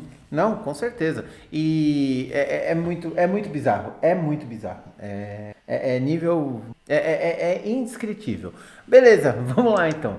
Zebra para você, Jonas. Ah, zebra, zebra, assim, se você for ver de sábado para domingo, acho que a vitória do Verstappen é zebra, né? O Verstappen e o Hamilton, vou falar assim, os dois primeiros lugares, assim. E eu não esperava. Tipo, tá, sei lá, vai, a Ferrari não ganhar a corrida, não, não acharia tão zebra, mas assim, eles dois chegarem primeiro e segundo, principalmente o Hamilton, é zebra pra caramba. Eu também acho. Eu acho que Verstappen foi a. Eu acho que o piloto do dia é o, é o Hamilton, mas o, a zebra foi o Verstappen. É, tipo, a, o, não o Verstappen em si, mas o conjunto da obra, largar em décimo, brigar, galgar até chegar na, na, na frente ali e ganhar numa corrida é, que ao mesmo tempo foi desafiadora, mas parecia que estava tranquila. Como eu falei, parece que ele está jogando no fácil, né? Sabe quando você está pegando o Gran Turismo lá e você larga de sexto ou de décimo, e aí você vai em três voltas, passa todo mundo e ganha? É, é isso. Foi essa sensação que eu tive. Então, Zebra com certeza vai para o conjunto da obra de Max Verstappen e a sua equipe toda. Maravilha! Agora com o Jonas, que vai nos passar a classificação de pilotos e consultores. Boa, classificação de pilotos agora, em primeiro. E primeiro continua Max Verstappen com 258 pontos agora. Em segundo está o Leclerc com 178, ou seja, já está 80 pontos atrás. É, é uhum. assim, já era. em terceiro está o Pérez com 173, ou seja, o Pérez só está 5 pontos atrás do Leclerc. Mesmo com todas essas críticas que a gente fez para ele, ele já ele tá ali pertinho de voltar a ser vice. Em quarto está o Russell com 158. Em quinto, o Sainz com 156. Aí eu já coloco mais os erros da Ferrari do que qualquer erro que o Sainz tenha feito. Porque era para o Sainz estar tá, tá na frente do Russell. Se não, por exemplo, essa corrida mesmo, com os dois pitstops ruins, se tivesse acabado na frente do Russell, eu estaria na frente. Sexto, Hamilton já com 146. Já está ali na cola dos outros dois. já tava Lembra que tem tempo atrás ele estava, sei lá, com 40, quase 50 pontos atrás, já está uhum. ali perto.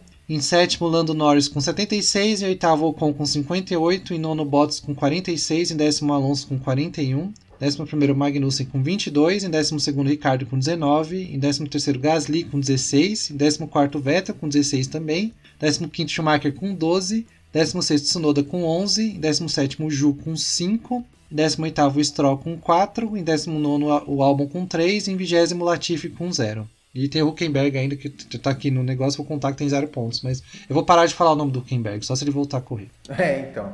Aqui, antes da gente passar para consultores, cons... antes de ir para consultores, vamos fazer algumas análises aqui rapid, rapidamente. Começando lá no topo do, da classificação. É, eu já vejo o Russell e o, e o Hamilton passando o Sérgio Pérez. O Leclerc, eu tenho minhas dúvidas, porque a Ferrari, com todos os erros, ainda é o melhor carro do grid. Então, eu não sei se a Ferrari vai ajudar tanto nos erros assim ao ponto de fazer despencar tanto assim, porque de fato é, eu, é eu já acho que é mais fácil as Mercedes passarem as Ferraris do que passar o Pérez, de verdade. Ah, porque mesmo o Pérez, Pérez tá indo meio mal, muito ruim. É, mas aí, sei lá, próximo, sei lá, se ele, se ele, se ele chega a dois segundos já era, já muda uhum. tudo. Então, e ele tem muita potencial de chegar a dois segundos. Então, Sim. eu eu acho mais capaz do Russell Hamilton passar as Ferraris do que passar o Pérez. E eu ainda acho que do jeito que tá indo as coisas, os Leclerc tão azarado que é capaz de ele ficar atrás do Sainz de novo. Agora, numa Os últimos resultados aí, todos, o Sainz vem ganhando tudo, tipo, do, no, uhum. faz tempo que o Sainz não chega, não chega atrás do Leclerc, sabe? Sim. Agora uma coisa, briga caseira entre Hamilton e, e, Russell. Quem que você acha que termina na frente no final do campeonato? Porque o Hamilton vem de eu. três terceiros e dois segundos. Todos eles na frente do Russell. O, a diferença que antes era de 40 e poucos pontos, como a gente já tinha visto, hoje entre eles está sendo de 58... 12 para 46, 12 pontos. Você acha que o Hamilton é, passa o Russell? Eu acho que passa, eu acho que passa e aí também nada contra o Russell, mas eu acho que a Mercedes vai dar uma forcinha também se puder passar, né? Uhum. Então, é. eu acho que eu acho que passa. E agora descendo um pouquinho no grid, na, na, na, tabela, a gente vê um Gasly com 16 e um Vettel empatado com 16. E o Stroll, é que o Stroll tá com pouco ponto, tá com 4 pontos só. Mas assim, se continuar nesse ritmo do Vettel fazer um pontinho, um pontinho, daqui umas duas, três corridas ele passa o Gasly, né? É, bom, do jeito que ele tá, na próxima, Ricardo. se ele fizer um pontinho, já. É, na próxima, tá do jeito que ele tá. É. Não, o, Gas, o Vettel, se fizer um ponto a mais agora, já passa o Gasly. Mas eu acho que o Vettel tem chance de acabar ali. Acho que até na frente do Magnussen ali, viu? Eu acho que. Porque pro Alonso já tá distante demais, mas. É, é num futuro próximo, assim, eu já vejo 22. Ele tá a seis pontos é. só, cara. Tipo, é, dá. Vai que ele marca três numa corrida é. aí. E, mas partindo do princípio que o Magnussen não marque mais nenhum, né? E a, a, a é. Haas é mais carro, né? Então. Sim. É, é, é sim, mas eu, por exemplo, é, eu, tudo bem, a McLaren é mais carro, só que o Ricardo não tá sendo mais piloto. Então, é, eu tô falando mais pelo piloto, assim, porque o Magnussen, uhum. ele é um bom piloto e o, a, a, a Haas tem tido boas performances. Então ela vai pegar umas pistas bem específicas e ela vai se dar bem. Agora, o Ricardo tá indo mal em todas as corridas. E o Gasly, idem, né? Junto com o AlphaTauri. É. Não, Maravilha. eu acho que o, que o Vettel passa os dois sim. E se pau o Schumacher, hein? Uhum. Como você falou aí, que eu confio que a Haas possa ir bem numa pista X aí, vai que o. Se o Schumacher pega mais um, sei lá, um sexto, ele já passa todo esse povo aí. Passa mesmo. Sim, sim, com certeza. E já fez, né? Acho que já fez um quinto, alguma coisa assim. Sim, então, tipo assim, um já. Quinto, ele, ele já, um já não acho impossível isso acontecer, né? Então. Deixa eu ver, ele fez um sexto. Ele fez um sexto lugar. Fez oito pontos é, uma vez só. Se ele faz mais um, oito, olha lá. Fica com 22, uhum. já tá na frente do Ricardo, já, se fosse hoje, uhum. entendeu? Com certeza. E construtores? Construtores agora. Construtores a gente tem a Red Bull com 431 em primeiro. A Ferrari com 334, ou seja, está quase 100 pontos atrás e a Mercedes em terceiro com 304, ou seja, só 30 pontos atrás. Então, tipo assim, duas corridas é capaz que a Mercedes passe a Ferrari. Sim. Em quarta, a Alpine com 99, em quinta, a McLaren com 95. A diferença entre os dois, a última era 4 pontos, se mantém. Por quê? Porque o Norris fez 6 pontos e o Alonso e o Ocon fizeram 6 pontos somados. Então, mantém a diferença próxima entre a Alpine e a McLaren. Uhum. Sexta, Alfa Romeo com 51, em sétima, Haas com 34 em oitavo, AlphaTauri com 27. Nono, Aston Martin com 20. Em décimo, Williams só com 3. É, aqui eu digo a mesma coisa. Eu acho que a Aston Martin pode passar a AlphaTauri e a Haas alcança a Alfa Romeo. Não sei se passa. Eu também acho. Mas alcançar com certeza alcança. Eu também acho. E ia ser ótimo para a Haas terminando em sexto no campeonato. Que campeonato ia ser da Haas, viu? Ia ser um, um campeonato muito bonito deles. Com certeza, com certeza. Bom, vamos lá então, que agora a gente tem duas notícias quentíssimas. Que uma saiu. A notícia no, é o seguinte. No fim deixa, de semana. Deixa, deixa eu fazer a. a ah. Deixa eu fazer o, a introdução, Marcão. Ok. É, Galvão Sentiu? Galvão? Oi? Não, fala, fala Tino. Tino. Fala, Tino. Sim, sim, sim, lembrei, lembrei. Vai fala, trocar. Tino. Vai trocar? Vai trocar. Vai trocar, ok.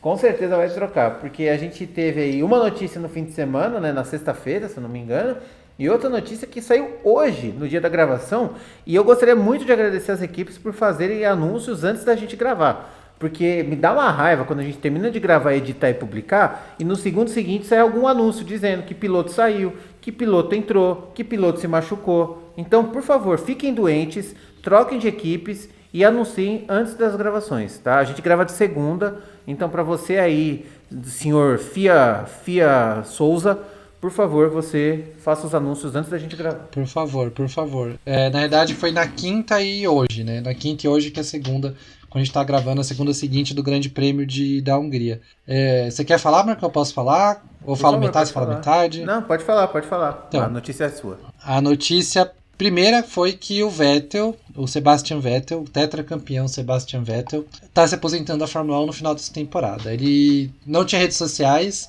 aí eu acho que na quarta noite ele criou um, um, Eu não sei se tudo em todas as redes sociais, mas eu sei que ele fez um Instagram, perfil no Instagram oficial tal. E aí na quinta de manhã soltou um vídeo muito bonito, muito bonito mesmo, assim, falando de um monte uhum. de coisa, um vídeo bem legal, depois se vocês quiserem dar uma olhada lá no, no, Instagram dele, falando sobre a carreira dele, falando sobre quem ele é, e é um vídeo de apostar em preto e branco, assim, eu gostei muito, bem emocionante o vídeo mesmo, assim, tipo, Sim. de um cara que tem uma cabeça muito boa. Eu sou super fã do Vettel, eu, eu gosto muito dele, é um dos meus pilotos favoritos do, do grid atual, e eu acho que da história do, do, do que eu vi na Fórmula 1, ele, como a gente falou, é tetracampeão mundial. Ele ganhou 2010, 2011, 2012 e 2013. É, fez muita. Tem 50 e poucas vitórias. Ele é, o, ele é ainda o terceiro piloto com mais vitórias, só está atrás do Schumacher e do, e do Hamilton. É, do Hamilton e do Schumacher, né, no caso. É, fez grandes corridas, fez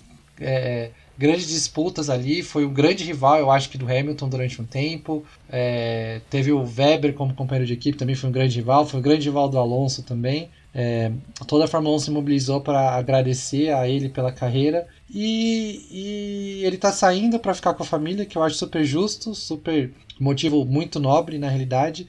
Ele também tem outras causas ali de, de meio ambiente e tal. Ele já estava meio de saco cheio do ambiente da Fórmula 1, já estava se vendo como meio como hipócrita de estar tá lá falando sobre o meio ambiente e tá num lugar que não, não, não são nem os carros de Fórmula 1, tá, gente, que poluem tanto, mas toda a movimentação, um monte de avião, um monte de barco que leva o material uhum. de um lado pro outro, polui pra caramba. Então tudo isso juntou para ele para ele querer sair. É, vai ser triste no final do ano é, a saída dele, porque além de tudo ele é muito engraçado, ele conta piada tal, ele é um, tem, um, tem um, um timing cômico muito bom também em várias uhum. entrevistas dele e tal, então é, vai fazer bastante falta, mas chegou o fim de um ciclo e, e, é natural também que isso aconteça. Daqui a pouco é o Hamilton, eu só não falo que daqui a pouco é o Alonso, porque a próxima parte da notícia é sobre ele, mas eu acho que, Marcão, se quiser falar alguma coisa antes de dar a segunda parte da notícia. Ah, com certeza, gostaria de, com certeza gostaria de falar. Sebastian Vettel, o cara que foi invencível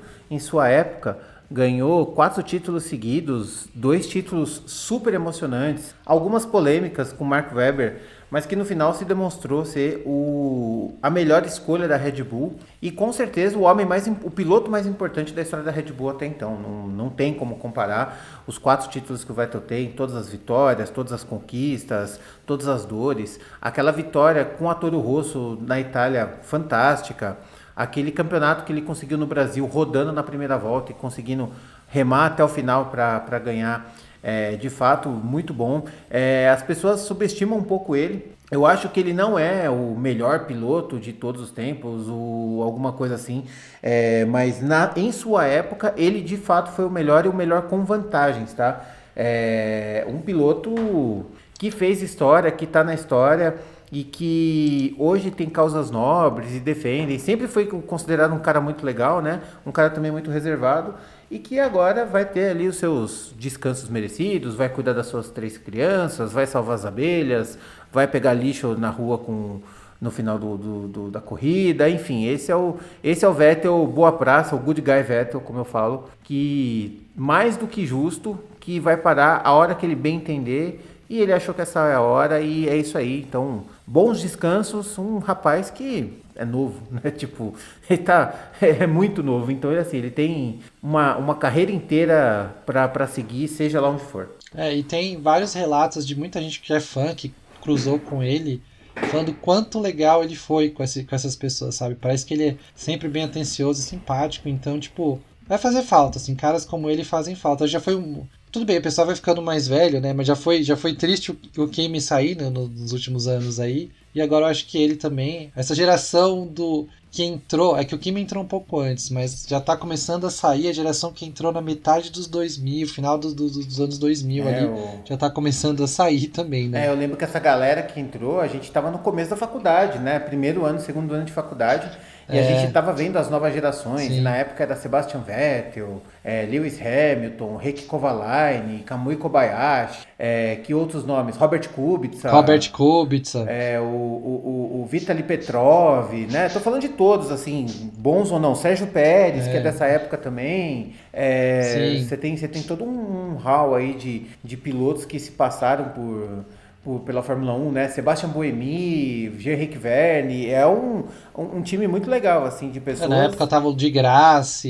Chegou... É, o de Graça foi um pouco depois, é, mas é mais ou aí. menos isso. Mas todos esses caras estavam nessa, nessa geração, né? Alguns permaneceram na Fórmula 1, outros e aos poucos vão saindo, né? E chegou a vez do Vettel e de fato, né? É, é, você chegar no auge é, é, é, um ponto, né? Você se manter no auge é extremamente mais difícil. Então, não é todo mundo que se mantém no auge que é o que está acontecendo com o Hamilton, que está no auge há anos e anos e anos. Não importa a situação que tem, parece que o auge dele sempre é mais, né? A gente não viu, parece que a gente ainda não viu o teto de, do auge do, de Lewis Hamilton. E o Vettel tem um teto um pouco menor e o, é normal ser um pouco menor. Normalmente você tem uma grande oportunidade, um grande auge, né? Vídeo massa em 2008 e 2007, enfim, é, esses caras mais lendários como Schumacher, o Prost, que quase pós-aposentado ainda foi campeão, sabe? Esses caras têm um, uma longevidade meio ímpar, assim. E o Vettel também foi uma longevidade muito grande, aposentando.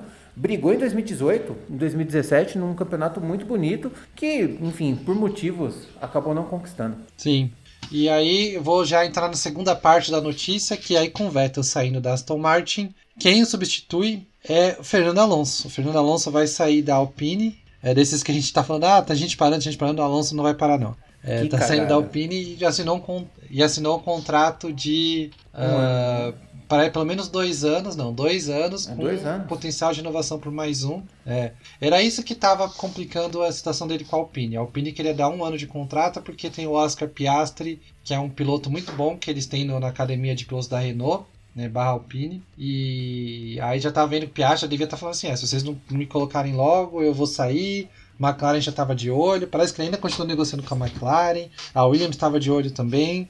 Então, para eles foi a melhor situação foi o Alonso sair ir para Aston Martin e aí sobrou vaga para o Piastri, que eles não anunciaram ainda, mas eu acho que eles vão anunciar em breve a, a Alpine. E é isso, e o Alonso com 41 anos vai, faz, vai correr pelo menos aí até os 43. Ele já está com 350 corridas, deve chegar quase a 400, vai ser um recorde uhum. muito grande. Ele já ele corre, começou a correr em 2001 pela Minardi, ele é bicampeão e está indo para Aston Martin. O Marcão acha que foi cagada. cagada eu acho cagada, eu vou cagada, pagar para ver porque porque a Aston Martin tá com aquela questão de. Tá, tá tipo, não, não tá investindo, tu acha que tudo que pode. Também tem um teto de gastos, né? Tudo que pode, porque estão fazendo um, um novo, novo, novo prédio para equipe lá, tal, tal, tal, tal, tal, tal. Eu acho que a Aston Martin tem mais potencial, porque eu acho que eu vejo potencial no time que era Jordan barra. barra nossa, quantas foram, Marcão? George, Spiker, Mid, Midland, Alpine. Não, Alpine não. Jordan, Spiker, Mid, não, Midland teve uma Midland, Midland aí depois não. foi a Force India, Racing Point. Como é que era aquela lá? Teve uma que foi. Spiker. Era Jordan, teve, teve uma no meio. Spiker, Spiker, Spiker correu um ano. Jordan, Spiker, aí depois virou já, já Force India. É, depois da Spiker ela virou Force tá, India. Tá, ela, vi, é. ela, era, ela era Force India preta e laranja, com um detalhe em verde da bandeira Boa. da Índia. Era isso. Agora, ah, então. agora sim, tipo, para mim Então cagada... eu acho que eles têm um potencial legal. Eu acho que eles têm um potencial legal de, de fazer de fazer uhum. coisa boa. Eu, eu, de verdade, eu sei que a Alpine tem todo o negócio da Renault por trás tal, mas eu não sei. Eu, eu, eu, vejo, de verdade, assim, eu vejo mais potencial da Alpine, não, não, da Aston Martin, não vai ganhar corrida, mas de fazer um banco a, a a Aston Martin barra Force India barra Racing Point foi a terceira colocada, devia ter sido, né, por causa de um problema há dois anos atrás. E a Alpine não chegou nem perto disso. Então eu, eu, eu não sei se é tão cagada assim, não. Eu não sei se é tão cagada assim, não. Olha, a Alpine já foi Renault, que já foi campeã, aonde é o berço do Alonso, que se mas, formou mas na faz, academia da, da mas Renault. A Renault. Mas foi campeã faz 15 anos, cara. Não é muito Não, tempo. eu sei, mas eu tô falando de, de, de histórico, né? Você, é, também pegou o histórico da, da, da Force India. Mas assim, tipo, o Alonso já é piloto de casa, conhece o pessoal, foi, voltou, foi, voltou, foi de novo, sabe? Assim, tem todo. É, é, tem todo um histórico que tem ele ir para Aston Martin, que eu não vejo futuro nenhum. Eu acho que em breve aí a Aston Martin vai trancar o. vai, vai fechar a torneira de dinheiro que está despejando aí. É, embora a Aston Martin seja carros de luxo, esportivos, eles são muito mais voltados para para a área do, do, do, turismo, por assim dizer, carro de turismo e tudo mais, mas tudo bem. Mas assim, é, um carro que está andando para trás, está muito pior do que a Alpine, a Alpine está crescendo e aí ele abre mão de um contrato que era de um ano com possibilidade de renovar por mais um para ter um contrato de dois anos numa equipe ruim. Para mim é assim, já é o prelúdio de um fim de carreira, é, a lá Schumacher na Mercedes, a lá Demorriu na, na, na Erros, é esse tipo de caminho que eu acho que está acontecendo. A chance de 0 a 10 de Alonso ficar puto, igual ele ficou com a McLaren no começo do. lá em 2014, 2015, de 0 a 10 é 11. Vai ser burrada. Foi assim, Alonso historicamente é conhecido por péssimas decisões. Essa daí ele só está mantendo o, o só está mantendo a regra.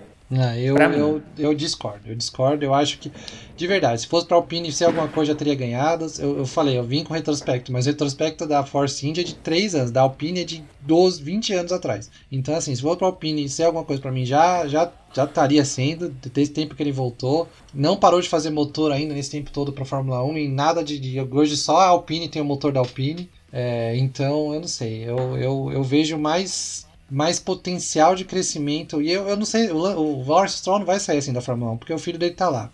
Então, enquanto o Lance Stroll ah, tiver, ele vai isso. continuar jogando dinheiro lá até. E tem, tem então, esse detalhe tem também. Tem, tem, esse detalhe. Além de tudo, ele vai ter que ficar sendo é, rebaixado aí pelo filhinho do papai, tal qual aconteceu com a McLaren e o Hamilton.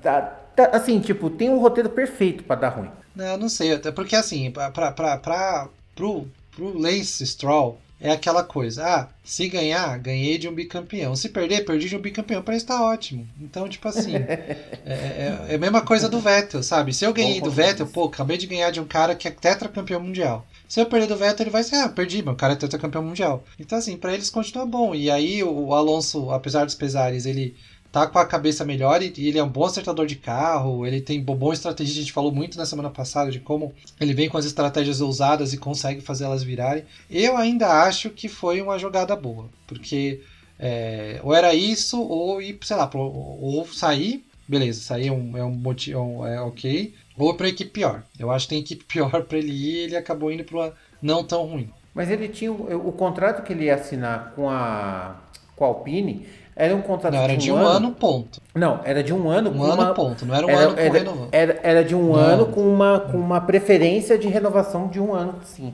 E... Então, mas eles não iam preferir porque tem o ah, Piastri. Ah, mas, ele ia pegar tá, um ano mas só de repente a Alpine é ferradona e o cara é campeão com 41 anos e pronto, se mantém mais dois anos na... na, é, na, na eu não acho que... Eu acho eu que ia dar no mesmo. Ele, ele tá na Aston Martin na Alpine hoje em dia é a mesma uhum. coisa para mim, de verdade. Eu acho, assim, tipo, não, não, não muda muito. Ele vai marcar o quê? Ah, ele vai marcar 50 pontos a mais na Alpine do que na, na Aston Martin. Grande coisa. Se 50 não, pontos fosse diferença entre o primeiro e o segundo, ok. Mas 50 pontos de diferença entre o sexto e o décimo, o que, que adianta? Ah, mesmo assim, mas é. A, a coisa de você ganhar um carro ruim é, é frustrante demais. É, sabe, o, o carro da, da, da, Aston Martin, a não ser que ele queira largar em último e chegar em top 10 toda vez, porque ele gosta do desafio. Aí é, aí é maluquice da cabeça dele, mas um, um cara, um Alonso que, que quer ser campeão até no, no jogo de gamão, sabe, ele vai ficar frustrado, cara. Eu acho que tem tudo para dar errado. Hum, mas eu não acho ver. que vai ficar frustrado mais do que tá esse ano. Então, e ainda esse ano, uma coisa que ele fez essa corrida foi dar uma reclamada do Ocon, que uhum. o Ocon deu uma fechada e largada, tipo, ele falou: foi a pior coisa que eu vi alguém fazendo numa largada é. na minha vida. Sabe? Sempre. Deu reclamada né? muito forte, assim, foi engraçado. Sempre. É, sempre, sempre então, reclama. Tudo é pior é, da vida Alonso reclamou, o Alonso, é, o Alonso reclamava quando tava na Ferrari, sabe? Então vai ser tudo ruim. não, pelo jeito. entretenimento, eu tô adorando.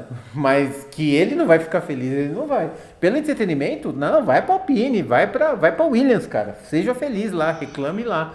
Eu quero mais é ver entretenimento mesmo. O Raikkonen saiu, que fique o Alonso. E o engraçado é, é que, tipo, o, o que rolou, não sei, parece que tem um cara que não gosta dele. Porque, assim, o Otmar Softnauer, que era do da Aston Martin e da Force India, ele saiu e foi pra Alpine. Hum. E aí ele vai ficar esse ano. E aí, não sei, parece que eu não gosto do Alonso, cara, porque aí ele mandou o Alonso embora pra ir pra equipe que ele tava antes, sabe? Tipo, é muito doido. que, é, mas é aquela coisa, né? O cara che chega o chefe novo, quer mudar tudo, né? Ainda as coisas que quer mudar é o Alonso. Caramba, tá Nesse certo caso. então. Ai, caramba, vamos ver o que, que vai acontecer nesse embrólio que é Alonso na Aston Martin. Bom, antes de encerrarmos, vamos para a aposta do GP da Bélgica que vai acontecer daqui quatro semanas, né? São três semanas de, de folga e só na quarta semana a gente volta. É quase um mês de pausa agora, né? Desculpa, é exato, é só quase um mês de pausa. É... As, as férias de verão, é, se eu não me engano, as equipes podem trabalhar ainda e a FIA até sexta agora. Aí depois de sexta é obrigatório ter duas semanas de, de, pelo menos duas semanas de folga. É obrigado, uhum. ninguém pode mexer em nada. Tem que ficar Nossa, duas semanas na praia. Imagina a cabeça do da Ferrari ali, tipo, pensando, caramba, podia haver uma planilha do Excel aqui. Eu não sei se, estrategi é, se o estrategista da Ferrari não vai levar, acho que deve roubar umas uhum. coisas e levar pra praia. Pra ficar olhando ali, que onde foi que eu errei? Onde é, foi que você errou, ficar... meu Você colocou o pneu duro numa pista fria, pelo posso, amor de Deus. Posso, posso dar uma sugestão pro estrategista da Ferrari? Ouça o Podiumcast que Mano. analisou tudo o que está acontecendo. E aí ali você vai aprender a falar assim, olha, é aqui que eu não posso errar, ó. É aqui, ó, a análise do podcast está precisa, perfeita. Vamos seguir o que esses caras estão falando. E aí você vai ver. Se a quiser, a gente traduz em italiano para ele. Isso, exatamente. Né? Então, basta ouvir o podcast que você vai ver onde é que você errou. Não precisa de dados, computadores de última geração. Para quê? Ouça a nossa análise. Boa. Vamos lá, Jonas. Aposta para o GP da Bélgica. Eu vou começar dessa vez, então. Pole primeiro, segundo e terceiro. Para a Bélgica, uh, motor fala. Então, pole vai ser Verstappen. Primeiro, segundo e terceiro. Primeiro vai ser Verstappen. Segundo, Leclerc. Terceiro, Sainz. E para você, Jonas? Boa. Para mim, pole, Verstappen, vitória do Verstappen. Segundo, Sainz. Terceiro, Pérez. Segundo, Sainz. E o que mais? Terceiro, Pérez. Terceiro Pérez. Muito bem, vamos ver se isso vai acontecer. Porque você falou, o motor também fala alto, então nessa daí eu acho que a Mercedes fica um pouco para trás, justamente por causa disso. É, o porpoise é, pode e voltar, deve né? Que, é, acho que lá ali no final da Canal Straight, ali depois da Rouge, uhum. vai voltar de um jeito que os caras vão. Vai ser pior que liquidificador ali. Vai ser pior do que um, um, um, avião. De, um avião não, um, um, foguete decolando ali, de tanto tremer. Então, eu uhum. acho que ali, ali vai toda essa história de que o pessoal, ai, passou, sei lá o que, ai, não, imagina. Ali vai ser, porque não é. Não, Spa não é pista, Spa é estrada.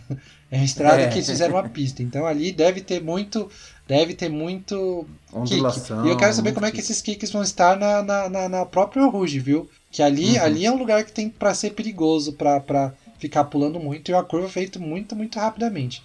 Aquela hora que ele baixa antes de subir, vai ser vai ser muito doido. Na própria Rouge, não na Radion em cima, né? Então, sim, sim. É, mas o. Eu acho que, mas é, é eu acho na... que vai dar problema ali. Eu acho que. E é na Bélgica que eles vão instalar lá os sensores, né? Parece que eles deram prazo Exatamente. lá para ver os sensores do kick, então acho que vai ser importante se sensores estarem próximos no GP da Bélgica. É... Bom, Tanto gente, nessa reta aí, quanto depois na reta, porque depois tem toda a parte rápida ali, que dá na buzz Descida, stop, né? que é justa a curva antes da.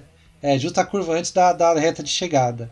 Uhum. Ali também tem uma baita que, que os caras vêm já a toda, faz umas duas curvas bem rápidas e ali eles freiam com tudo. Ali também deve ficar bastante. Com certeza. Bom, gente, então vamos encerrando o nosso podcast dessa semana. Falamos de tudo que aconteceu. Vamos ver se a Ferrari se recupera de todas as pataquadas, mas eu tenho certeza que não. E eu vou passar para o Jonas para agradecer a sua participação de mais um episódio, meu amigo. Muito obrigado. A palavra é sua. Eu que agradeço. Eu também te... eu acho muito engraçado, porque eu também tenho certeza que não. Tipo, já, já tá assim, é constante. O sol vai nascer amanhã e a Ferrari vai errar. Então, é, é, eu agradeço muito a presença aqui. Agradeço a todo mundo que tá escutando. E vamos que vamos. Vamos dar uma descansada também, né? Que a gente também é filho de Deus. E a gente volta na próxima corrida. Muito bem, muito bem. Eu gostaria de agradecer ao Jonas e principalmente você por ter nos escutado até agora. Antes de encerrarmos aqueles recadinhos de sempre, nós estamos em, nos principais players de podcasts do mundo. Estamos no Spotify, Google Podcasts, Amazon Music, Apple Podcasts. Basta procurar Podcast, nos seguir lá e dê aquelas cinco estrelas marota, aquele joinha. Cada um tem o seu jeito de dar like e curtam a gente compartilhem para o pessoal. E também estamos no YouTube. Então, se você não está nos vendo no YouTube, vá lá no YouTube rapidamente, digite Podcast que você vai nos encontrar e siga o canal, dê like no vídeo, compartilhe e ative o sininho para dar uma força para o nosso trampo, porque a firma agradece. Vamos encerrando mais um episódio, uma, um descansinho para nós. Daqui três semanas nós retornamos com o GP da Bélgica. Muito obrigado, um abraço e tchau!